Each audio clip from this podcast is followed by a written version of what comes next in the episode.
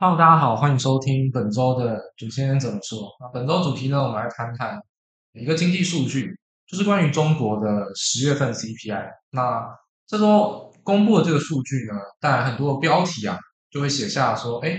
中国有通缩的危机。那这个通缩危机到底是账面上数字就能解读，还是其他背后有？有更多的意义，或者说其数据上解读就有所错误。然后是我们这一集主要来跟大家分享的内容。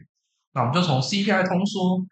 是不是通缩啊，来打一个问号，去着手分析。但我们最后其实还主主要还来了要谈的是消费信心的重要性，因为中国目前来看，我们上周有提过，消费信心的崩溃是很明显。那到底这个崩溃点在于哪边？那值不值得台湾或是其他国家来借鉴呢？这是我们本周一并来合并探讨的一个议题。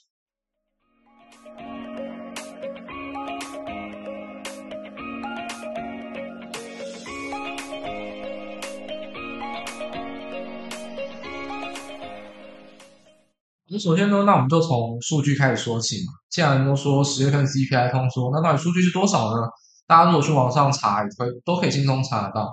总归而言呢，我看我们的文章提供的资料上面也有图表啊。那总归而言，CPI，呃，中国喜欢讲同比或环比，那环比就是月增月减，同比就是年增年减。那台湾的说法是这样，比较不一样。总归而言呢，都是双减，也就是说，其实环比那就是月减是零点一个百分点，那年减零点二个百分点，那都是呈现减哦。这时候大家可能就会有一个想法，就是说，哎，全世界都在打通膨，虽然说通膨我们上礼拜有讲，不是特别的严重。但降不下来是最大问题，重点是降不下来，因为一直维持在可能三点多趴到接近四趴，但是在中国呢却出现这个通缩的现象，这是新闻标题所讲的通缩，因为他们看到的 CPI 是月减年减，所以就喊说可能通缩。总而言之，看到这个月减年减，大家就会有这样子的想法，所以这边就有两个问题哦。第一个，呃，我们可以探讨的点，我们可以依序后面会帮跟大家来说。第一个点是。到底这个月减年减 CPI 一个月出现这个数字算不算通缩？然后这是第一个探讨的点。第二个我们要延伸哦，举一反三。那为什么中国跟别国家长得不一样？那其实这个不一样啊，其实反而跟经济啊，我觉得就没什么太大的关联。很多的本质还是源自于人性，就是说人的作为是什么？那人的作为其实还是跟政策、跟风土民情有关。那这里是跟。稍微脱离金融或经济一些，但我觉得也可以从另外的角度来跟大家分享，中国为什么跟别人不一样？为什么现在信心特别弱？所以说我们后续第二个跟大家来讲。所以我们先来看一下这个数据，就第一个解答到底算不算通缩？我直接先开头表明，不认为目前的中国不算通缩，但已经算是通膨停止了，也就是有这个经济衰退的可能性，因为。当大家会去看的事情是经济衰退，然后呢，加上通膨没有起来，这很有可能是联动的。通膨高，经济成长也高，那这也有可能是一种泡沫发展的前兆。所以总归而言，下去看中国，因为，通膨很低，经济成长也偏低，我觉得这是一个比较合理的解释，它并不算是一个通缩。而且我们就细项去看的话，这个年减啊，零点二个百分点，那实际上。你去看一下，到底是谁贡献的呢？哎，CPI 大家应该都还记得，就是食物加能源，再加上核心 CPI。核心 CPI 呢，就是包含像服务类啊，或者说其他所有非相关的一些商品啊，什么衣服啊、鞋子等等，还有再加上住房，这是最重要的项目。所以 CPI 到底为什么会呈现年减月减呢？其实细项啊，有一个项目贡献的非常多，就是食物。十月份的食品价格。是减少了百分之四哦，减少百分之四是非常多的，而且贡献十月 CPI 有多少？我们常常讲 contribution，就是 CPI 有权重的变化，食品的权重哎不多不少，通常大概在十几趴到二十趴，但是它贡献的 CPI 下降是零点七五个百分点，也就是说，其实如果你把食物再加上去的话，整整体的。中国的 CPI 啊，其实是正的，比如说去除掉食物的通膨是正的零点六。那其实这个点啊，我们就可以发现一件事情哦，食物跟能源哦，我们过去在讲核心 CPI 的时候，常常是讲欧美，常常说呃能源的影响，能源的影响，因为呃有乌俄战争的因素导致了很多的华尔街的一些资金啊去炒作原料多头，这是在去年甚至是前年发生一个现象。但是现在来看，我们谈论中国 CPI 波动大，反而不是能源，是食物，因为能源的一个高峰啊，就是说去年俄乌战争发生之后，再加上华尔街去炒作这个原物料多头，大约就是在五六月。然后你可能跟原物料期货会有一些递延现象，因为实际上的呃现实世界中终端消费计算 CPI 价格会有一些递延的现象，但总共而言可能到六七月都已经停止。那其实中国目前来说，去谈论到这个原油项目，其实并不会贡献的特别多。也就是说，能源跟食物，其实十月份能源的影响并不特别大。所以很多人说，会不会是因为去年高油价，所以导致它 CPI 很低？显然不是。而且你去看年减是零点二，那月减是零点一，所以总归而言，问题点不发生在能源，发生在食物。那食物之中呢？哎，这猪队友惹的祸。为什么说猪队友？猪肉过剩，猪肉呢？在中国现在是供给过剩，然后呢无法去化，因为原原则上养猪场盖了，你也不可能说，好，那我就不盖了，没办法停产，猪就在那边，你不给它吃，那你更浪费，所以你养都养了，只能任由它价格掉，因为这都是沉没成本啊。你养猪之前，你买小猪，你买食物，你盖厂房都是沉没成本，你怎么可能说哦，现在猪肉跌了，那我就算了，我就不养，我就也不卖，猪还是在那边，你要怎么处理这些问题？所以基本上猪肉跌还是要卖，只是赔钱卖，亏多亏少而已。所以供给无法轻易的去化。那数据上呢，大家听到可能就很惊人了，猪肉年减百分之三十点一，比上个月再降约八趴。猪肉基本上是暴跌，影响整体 CPI，单一猪肉一个项目影响百分之零点五。所以总归而言，说这算不算通缩？觉得。坦白说，是猪肉惹的祸，因为整体的 CPI 如果扣掉食物是月增零点六，那扣掉猪肉哦，包含其他食物项目，扣掉扣掉猪肉的话，也有大概月增零点四，单单猪肉的项目就影响了百分之零点五的这个月减嘛，CPI 下降，所以再加上其他什么蛋啦、什么牛肉、鸡肉啊、菜啊、油啊等等，也有一些小小幅的下降，总归而言呢，这个 CPI 的。这个数据啊，其实还受到食物这个波动比较大的项目影响比较多。这是中国在十月份数据，大家要尤其注意的一件事情。那另外一个点，我们要谈的是说 CPI 跟核心 CPI。那既然我们说食物影响很大，那核心 CPI 是多少呢？核心 CPI 在现在这个时间点，我们刚才其实你也有推算过，大概就落在零点六。所以中国核心 CPI 还是没有到呃降到零。但大家知道说，核心 CPI 基本上零点六也算是一个偏低的数字了。所以，我们现在这个点去看，不管说你剔除掉波动比较大的食品跟能源啊，那你去细看核心 CPI，不管是服务类啦，或者是说工业品，其实都还是在很低迷的水准。像工业品的话，这个月是月减零点六。那工业品的降价是一个很危机的现象，因为中国尤其是以制造业为主，那工业品的降价。也会反映在很大一部分，就是实际上企业获利的利润，因为相对而言，中国并不是一个，就是算是已开发，并不算是一个已开发国家，所以他们说金融服务业啊，其实占到他们的经济的一个比重不会比其他国家高，而且中国的金融服务业又很大部分被房地产给绑住，所以单纯而言，我们还是通常看中国的经济，主要还是会有两个项目去着手分析，就是第一个看房地产。第二个看工业品，然后关系到全球的原物料跟全球的景气氛围，这是看这种经济比较常去看待的方法。所以工业品是月减，基本上也是一个很低迷，就是零左右的一个水准。所以我们整体去看说，再回过头去看说，为什么中国，你从疫情以来啊，全世界都在做一件事情，就什么升息啊、打通膨，但中国从来没有做过。中国做事情一直都是资金宽松，尤其是降息。啊，如果你去看我们的资料，你就会看到我们有提供这个 LPR，就是中国这个贷款的基准利率的一个走势啊。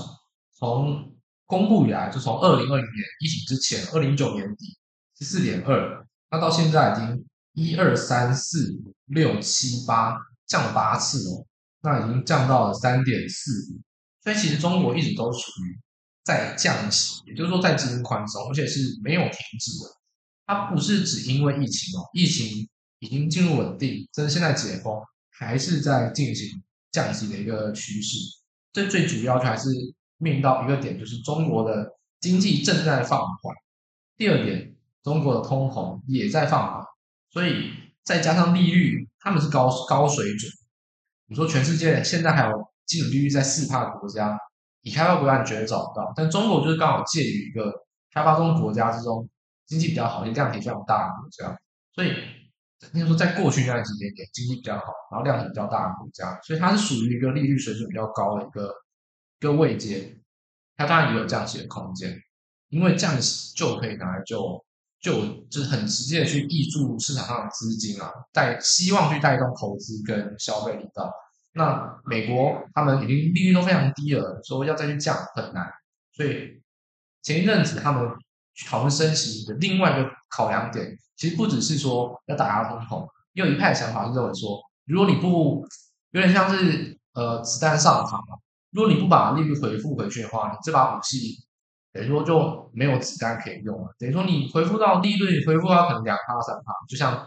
那个鲍尔他们上礼拜所说，他们所幻想那个美好的情节，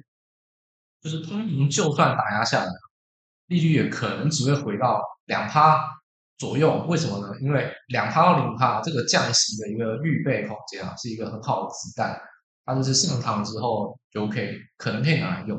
所以说其实。高的一个利率环境的空间板，就是为了降息做了一个算是最后手段，可以拿来用。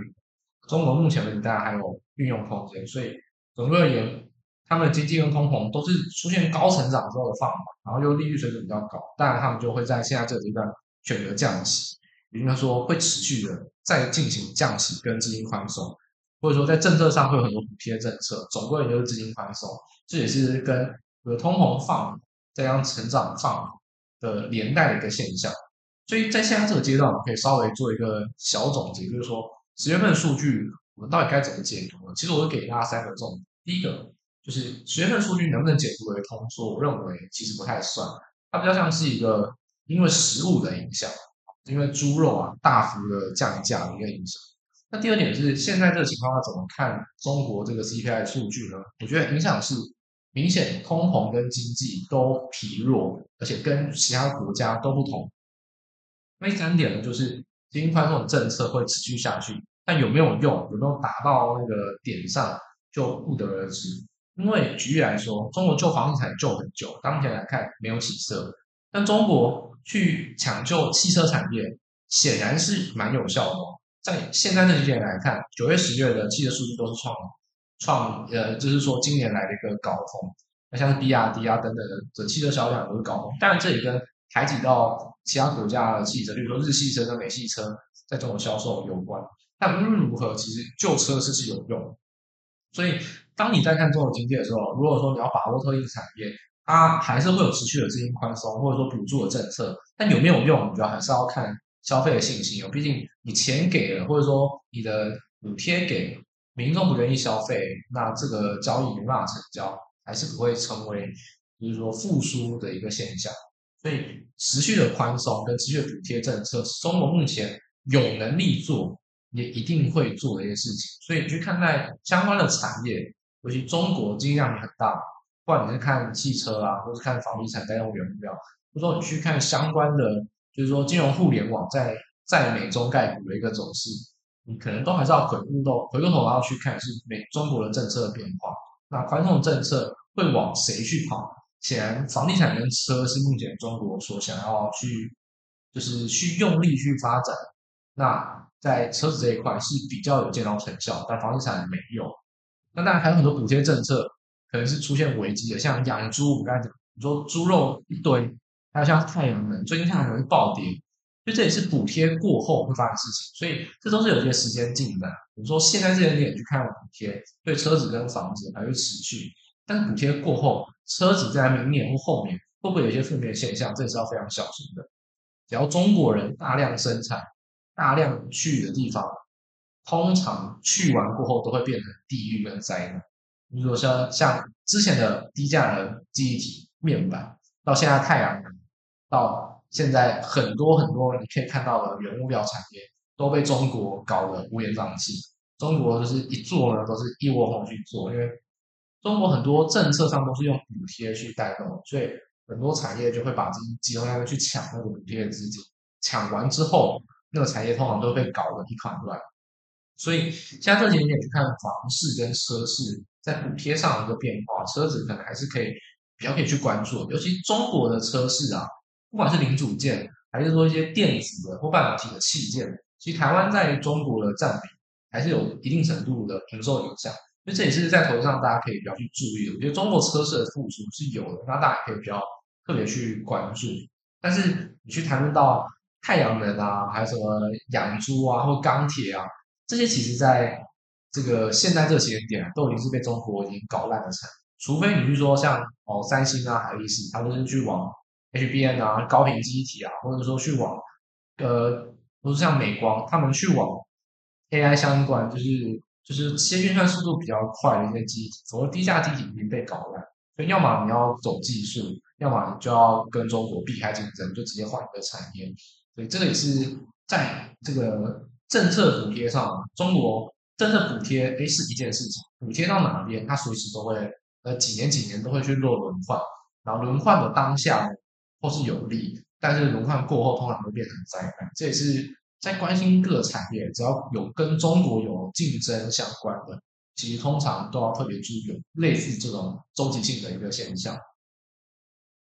好，那接下来这个部分呢，我们就算是比较，嗯，我认为是比较轻松的话题啊。我想要用一个比较不同的角度去看，说中国为什么跟世界不一样？因为我们刚才很多点哦，比如说我们去谈数据啊，谈 CPI，或者说我们去谈政策补贴等等。都还是跟经济啊、产业啊、金融是一个算是三角，核心的脱不了关系。现在这个时间点，其实我比较想要去谈的是一个实际上看到的现象，或者说你生活在台湾，所以你一定知道台湾你的生活长怎样。那或许你可能没有去关心啊，关心过中国。但是我觉得，不管你对中国立场，关心是一件好事哦，或者你去了解。例如说像我，呃，我对中国立场其实就并不算。太友好了，不是一个坦白讲，就不是一个非常喜欢中国这个国家。但是你也可以想要很试探敌情啊，也就是说，你觉得哎不太喜欢，或者说你觉得是竞争对手，你还是要去了解他们在干嘛。所以这其实也是一种试探敌情，就是知彼知己知彼，然后百战不殆。所以我们换个角度去看，中国实际上在生活上到底为什么造就了跟全世界，或者说就讲中国跟台湾，为什么他们跟我们现在不一样？我们现在也是通膨啊。我们现在食物也在涨啊，那我们现在为什么房地产哎也没有像中国这样子死气沉沉啊？虽然说台湾人好像也想要说我们也要学中国躺平，实际上有吗？你觉得有吗？去看那些旅游景点，对不对？你假日去旅游景点玩，哪里不是人，哪里不是消费？台湾跟中国状况差非常多，所以这个不同的点是什么呢？现在第二个阶段，我们想要来跟大家分享的是，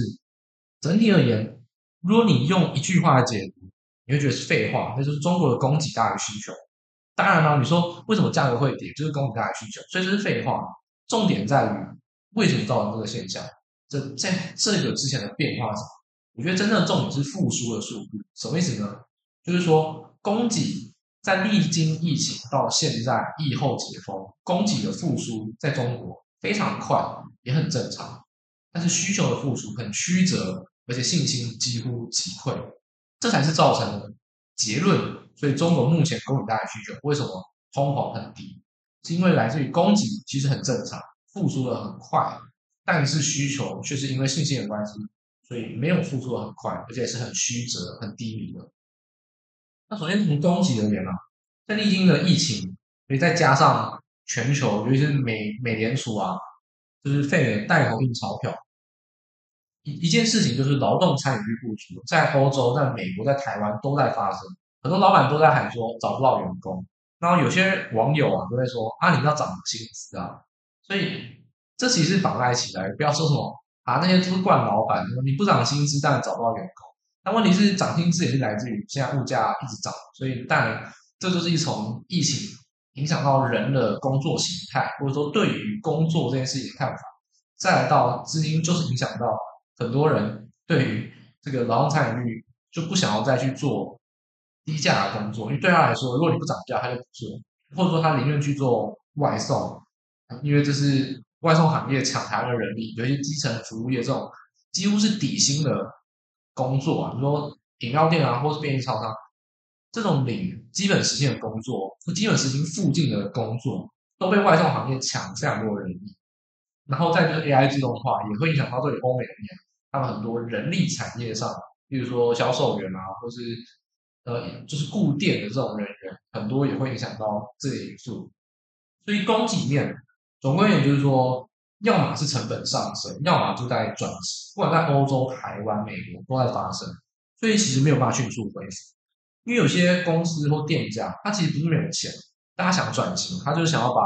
这个经营结构转变，不管说去往电商也好，实体减少，或者说实体的店面要改成什么自动结账等，这是大家都在看到的事情，所以都在转型，所以当然供给恢复了就没办法快。那消费其实就不一样了。你说印钞票啊、股票啊、房子都在涨，那其实任何人有钱就可以消费。那你觉得大家没有钱吗？所以我觉得现在这个时间点，呃，不是说不食人间烟火啊。说去讲说台湾人没有钱或台湾人很穷，其实我觉得实际上还是要讲到是分配的问题啊。其实股票从一万点大家都觉得天花板，涨到现在一万六，那你说房子也在涨，基本时薪也在涨。物价当然也在涨，所以很多人其实看到，其实是你可能是你在分配上没有分配到足够多的利益，而不是台湾经济没有变好。台湾经济绝对是好，但是你没有分享到那个故事。其实先来看，问题不是台湾没有钱，是可能你没有分配到台湾的经济红利。当然，这跟政策、这跟很多社会结构有关。我觉得有时间的话，我可以。也换也可以做一集跟大家来分享。其实虽然说我们在这种金融业啊，应该是要偏右派啊，偏资本主义，但实际上我在大学这种或者研究所熏陶，其实还是对于这种社会正义或政策改革，也还是有蛮多想法。不过我们在这边就不岔开话题来聊，只是说像这个情况下，股价也涨了，房子也涨，基本时薪也涨，绝对不是没有钱啊。所以如果你认为说你花钱花的很辛苦，那代表说，有人拿了非常非常多的钱，花花很开心，所以总归而言，经济并没有不好，消费没有不好，这就是欧欧洲啊、美国、台湾现在发生的现象。你看奢侈品的股价一直飙，就说台湾人很多人，哎，我就不买房，那我选择买车，我选择买奢侈品，我选择买公仔，我选择去看演唱会，这其实都是一种变相的消费变化。因为整体而言的量体，其实我觉得欧美啊、台湾消费并没有信心不足的问题。还是回过头是一个分配不足、分配不均的一个问题啊，所以甚至有些商品有那种报复性消费，疫后之后反而成为一个新的、新的一种呃成长的产业。但中国就不太一样，你说，哎，供给啊，消费，全球来看就是供给没有办法恢复这么快，或正在转型，然后呢，薪资也在涨，成本上升，所以就更加就是更减缓了这个供给复苏的速度。但是消费又不一样。全部人不要讲全部人，整个国家或整个社会就是有钱啊，有钱就是会想要花，那消费当然就提速提得很快，就是造成全世界多数人是通货膨胀。但是你去看中国人，或许是个性使然啊，这但台湾人啊，或东亚那种儒家社会体系底下，就是一个字啊，大家不要怀疑。台湾有很多嘛，就是奴啊。中国其实也是奴性蛮重的，为什么呢？我们去。就是这算是一个比较闲聊的话题，大家轻松听。但是我觉得实际上也是一个蛮好的角度。中国不是一直在说躺平吗？年轻人在躺平。实际上去看中文到底有没有真的就是说躺平啊？就是说完全不工作也不消费，你不可能不消费啊。但不工作有吗？其实我也觉得没有。你说中国除非是有钱的富二代，不然他怎么可能不工作？但有些富二代他不工作也有钱可以消费，所以其实这不是重点，难道还是一般人？一般人真的有点躺平，我倒觉得并没有这个现象。比如说，其实中国人他可能只是说，诶，我不去追求高薪的工作，我宁愿去做基本的工作。但是呢，换来就是说，他的薪水可能变低，他的空闲时间可能变多，休息时间也变多。但他换来就是说，他也没办法花太多的钱。所以体现在现在躺平，我觉得反而比较呃可以去解释的事情是，他们说躺平比较像是我不买房。然后呢，我的消费降级，所以便宜耐操迅速回复到工作岗位的中国劳工还是在哦，所以供给为什么恢复很快？因为中国人还在啊，所以他们就又回去工作。但实际上消费为什么复苏的比较慢？因为很大部分是来自于大笔的消费，例如说耐用材，例如说房屋，例如说奢侈品。应该应该不能说奢侈品，应该说呃同等商品的消费这样子。例如说，以前我吃猪肉呢，我都吃呃霜降，我都吃松板，现在都只吃梅花，我都只能吃后腿肉，我只能吃一般的夹心肉，这种消费降级。我觉得中国目前的躺平哦，其实很大部分还是像这一种现象，就是说其实并没有供给减少，大家都还是有工作，只是可能没有这么拼命加班了，也。也是应该说，他们也不愿意说多工作那两三小时去换到多那一点钱，那就少花一点嘛。那我宁愿就是平平淡淡的过程。所以你既然要少花钱，那你要从哪边来？简单部分嘛，你不买房就少了房贷支出。我觉得这比较像中国目前消费减缓所一个核心的影响。他们的躺平，并不是说不工作，而是说在工作呢不去追求更多的一个薪水。或者说他少加一点班，但是呢，他换来的是他消费也要减少，但是他认为有些东西可以取舍，例如说不买房，例如说消费这样子，这才是比较像是目前中国为什么跟全世界其他国家比较不一样，然后形成这种供给复苏很两极化的一种现象。我觉得这比较是从呃生活政策上的角度，可以用一种呃推论去做一个逻辑的判断，但这跟金融和经济其实说不是这么相关。但是我觉得这是一个不错的一个观点，因为实际上人类不是一个理性的动物啊，你一直用理性去分析，其实信心这种东西本来就是心理层面，你少了冲动，你少了一种对于未来的乐观的态度，啊，心情就就如此崩溃了。所以中国目前看起来的问题比较像是这个，但其实我们还是可以用一些事件性啊来去谈，就是中国最近有两个呃。节日相关的一个，也应该不能说最近啊，最近一段期间有两个跟节日相关的一个讯息，我觉得也是很有趣，大家也可以就是说算是印证了刚才所说的一个说法。中国，好，我们不要讲中国啊，这好像会有点就是政治色彩。那我们讲说中华文化啊，中华文化有三大节日啊，大家知道春秋、春春节、端午跟中秋。那我们就看其中两个，中秋跟春节。在中国呢，中秋啊，月饼可以算是一个经济情绪表。那中国今年月饼滞销非常严重，这是大家都知道的事情。那很多网络上的电商啊，但过去应该说过去一年，有可能是因为疫情影响。但总而言，今年的月饼跟去年月饼在电商数据上是基本上是腰斩砍半，而且有些是不止哦。比如说今年可能只剩四十趴而已，所以砍半是有时候还。保守一点了，大概就是砍半。所以从网络上上你可以发现，这个也算比较生活化的话题。就月饼真的好吃啊！而且大家想一件事情，我不知道大家有没有去过中。我之前就是在这个国中的时候有去过中国。那时候我就看，因为那时候刚好是就是我爸在那边有工作啊，我就知道哦，原来中国第一个，这这两个跟台湾不一样的地方，原来中国没有凤梨酥。那这为什么日本人啊来台湾买凤梨酥，韩国要来台湾买凤梨酥？因为凤梨酥是台湾才有的。但是中国的月饼啊，也没有台湾有什么什么绿豆椪啊，什么包咸的包甜的。中国月饼就是长得跟什么广式月饼，而且他们那个口味啊，我真的不想，真的不能骂脏话，这真他杀的恶心，真的很难吃。不是我好讲，真的超难吃。什么什么五仁啊，他们有一个什么五仁口味，那个真的很难吃。但是听说那个叫他们月饼的。就是 C 位啊，就是说这月饼里面一定有这个东西，很难吃但依然存在。这是中国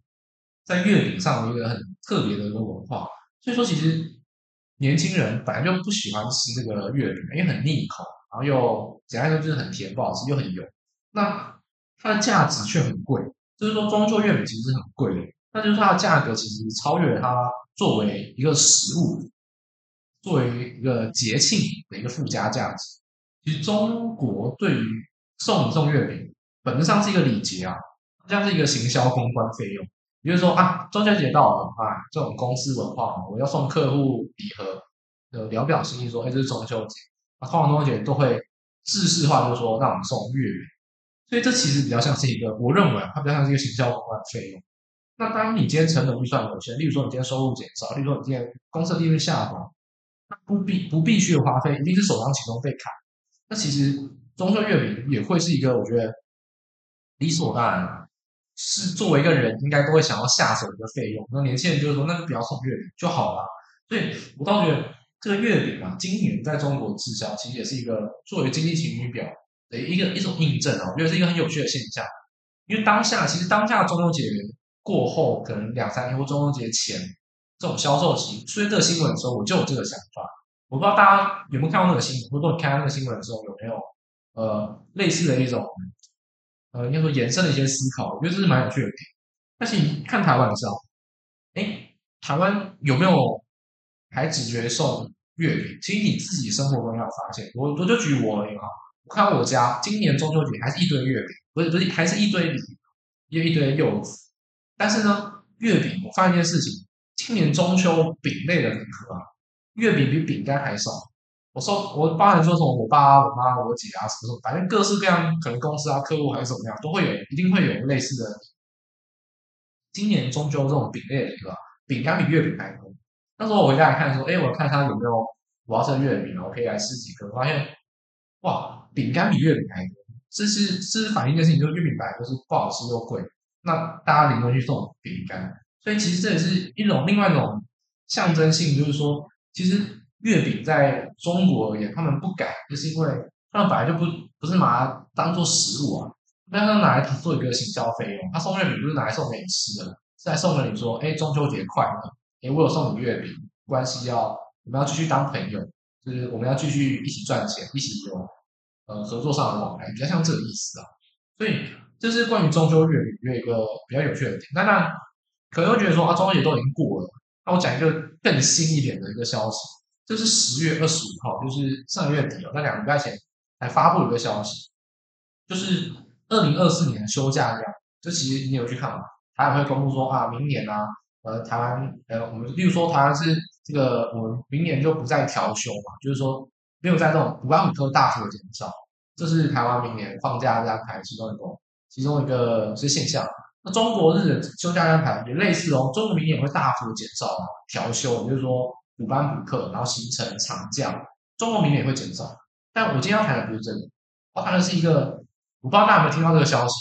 听到应该觉得很诧异。今年中国取消一件事情是，二零二四年的春节，也就是说即将到来的那个春节，除夕不放假，除夕不放假哦，他。作为台湾人，听到觉得说：“哇靠，真的真的会做这种反应，说总统出去不放假，但中国就做了这件事情。那当然，我们必须要先理性来说一件事情哦，毕竟中国台湾政策上就很多不同。其实，二零零八年以前，中国除夕本来就不放假，他们是从初一开始放。但是，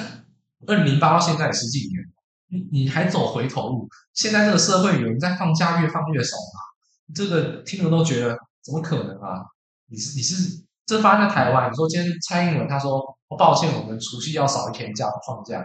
去看那个 D 卡，去看那个新闻台 YouTube 底下评论会怎么去写？搞不好凯达格兰大道就直接办游行了？怎么可能啊？这是除夕突然不放假，走回头是一件很怪的事情。但是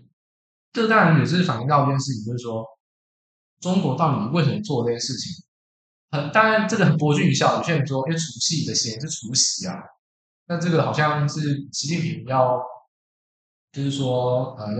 我们说以前古代皇帝要避讳，不能讲他的名字，他说谐音相关都不能说。但我觉得这当然是国君一笑，要牵强。如果真的除夕除夕不能讲，那台那以后中国就不能配历史配股息啊，不然每年每每每年都在配除夕除夕，那都是什么除权啊？所以这不是这样讲的，就是说这当然是一个我们说。比较国君一笑的嘲讽啊，或者说我们故意去讲，那事实上中国到底为什么会发生这件事情？我觉得这也是一个很，就是很作为一个自己的点啊，是真的希望说，呃，减少这个放假的一个对于应该说对于生产上的一个成本，还是在实际上来说，中国在这个传统文化上并没有多的坚持，又或者是说，其实坦坦白讲。就中国就是说被雷打的话，他就是不想要放除夕，这种阴谋论都好。那结论就是说，其实对于消费而言啊，我们常说消费应该说非必须的消费就来自于冲动。很多人很多人都会说啊，我不理解你买那个东西是为什么。比如说啊，有些在收藏拍相机的，我买一堆相机，一万又买了镜头，两个镜头、三个镜头、四个镜头、五个镜头，好几十万。那有些人就是来收藏名牌包，啊，对不对？所以买了 Chanel，又买了迪奥，又买了 LV，然后呢，最后再去好不容易配货，然后买了好好好好几十万、好几百万，终于买到了爱马仕。所以这个是美国人在消费上不同，非必须消费本来就是每个人都有一些不同的选项，呃，这是来自于他的呃取向，而且有一些冲动。珍贵的东西，诶，如果你没有一些冲动，哪买得下去？所以其实很多时候假日啊或节庆为什么会带来消费，就是因为你认为说，就像啊，你带你的小孩出去玩，你说，哎，爸爸，我想要买什么？他说啊，好啦，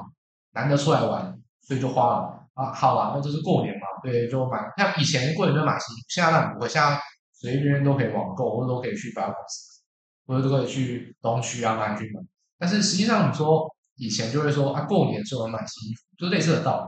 理。很多时候消费都来自于冲动，你这种假日的取消啊，节庆的气氛都被你搞，就是压抑住，其实是更不利于消费的复苏啊。所以我觉得这个点是很值得去关注，就是。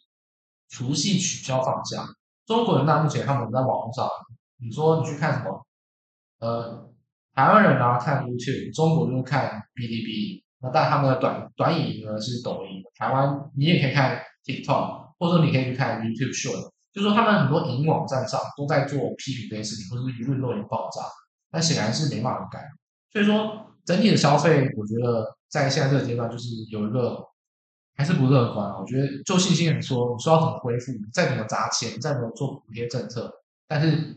气氛或信心这种东西一被击溃，要恢复很难。而且你又不去营造这种乐观的气氛，还在这种节日上、节庆上去做压抑，我觉得对中国经济就更加不利。当然，追根究底啊，如果你说真的中国有钱，但不会经济好，也不会说去在乎这一点小事。但是，但，房地产跌哦，然后呢，大学的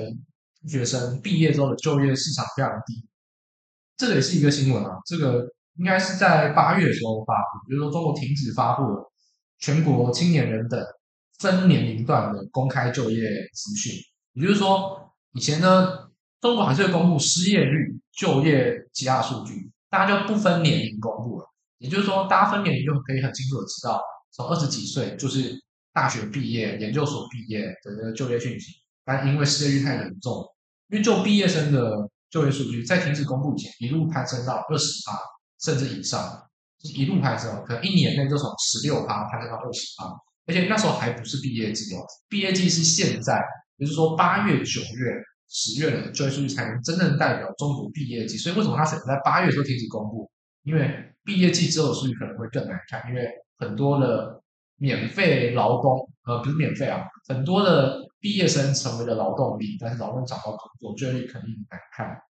所以，其实我觉得整体来说，就就业市场低迷，尤其是年轻人就业市场低迷，还有房地产在跌，其实就是中国的房地产很低迷，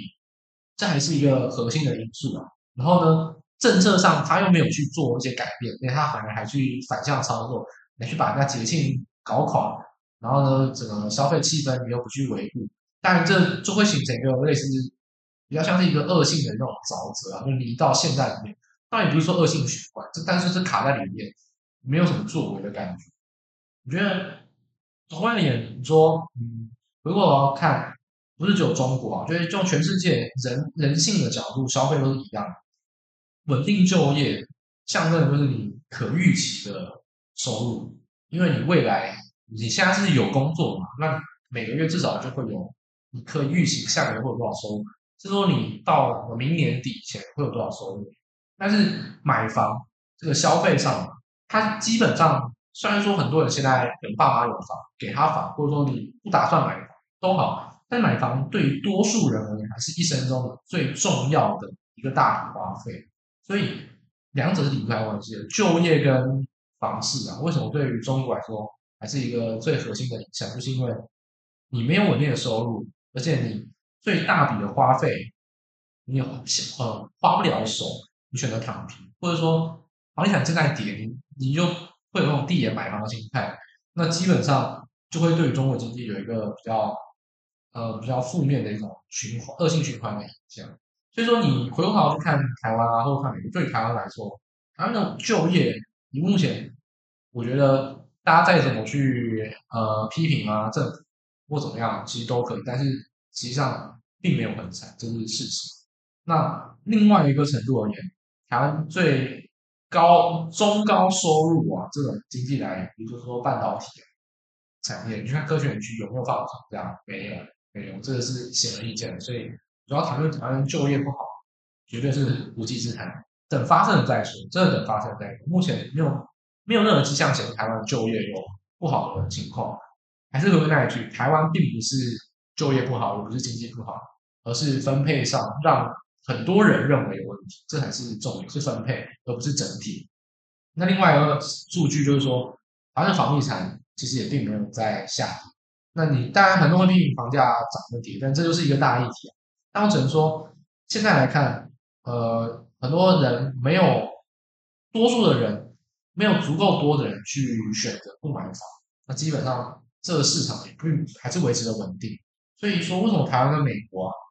全世界跟中国对比，有一种很显然同的一个差异，就是就是说，在现在这情况下，我们因为二零二零年疫情到疫后，这之间每个国家政策的大，那中国显然是一个非常厉害的国家，他做的举世没有见过这种疯狂封城的行动，然后呢，再加上全世界都在呃都在积极的呢。去寻求疫后复苏的时候，他选择继续封，那信心上就有很大的崩溃，而且在那个节点，他刚好又做出了打压房地产，然后呢，随后房产还是出现债务危机，让让这个房地产更死气沉沉。所以这种连锁效应就是造成说中国为什么跟其他国家不一样？也是为什么在现在这个阶段，我们会说中国比较像是经济跟通膨同步放缓，而不是单纯通缩。这比较像是我们目前的一个论点，也是这一集这个节目啊，我们从最原始的一个数据，大家记得吗？就是新闻讲十月份中国好像同缩出现月减年减，我们从这个数据一路延伸到到底是不是通缩，延伸到为什么中国跟全世界不一样？他们在供给跟消费这种基本面上不同，然后在这种人性上，我们就要从生活化分析，从节日上的一些政策啊，鬼怪的政策，还有从。呃，中国这种大学生就业市场上，我们回过头去看，中国跟台湾或跟其他国家到底不同在哪边？为什么他们的性质这么皮？那这就是我们这一集想要跟大家所分享的一个重点。所以大家还是要后续要特别留意的是，当中国经济疲弱呢，说你真的要投资要投资什么呢？还是要投资补贴的项目，而且不要抱太长期的期待。因为补贴终究是一个反市场的行为，而且呢，中国人一拿到补贴呢，会不会真的生产出来都不知道，所以呢，这个炒作嘛，一波接一波。那中国的投资或相关的政策还是可以特别去关注。现在可以特别去看的是车企，那你说基层的消费啊或房市都还是蛮低的，这也是最后算是小小的提点。如果没有听完的话，你可以听到这个算是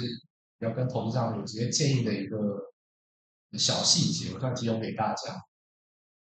那本周的节目呢，就到这边正式的结束。那希望大家喜欢这期的节目的话，可以分享，或是说呃订阅，或是给我们一个礼，或在底下在各大 podcast 上面给我们做回应。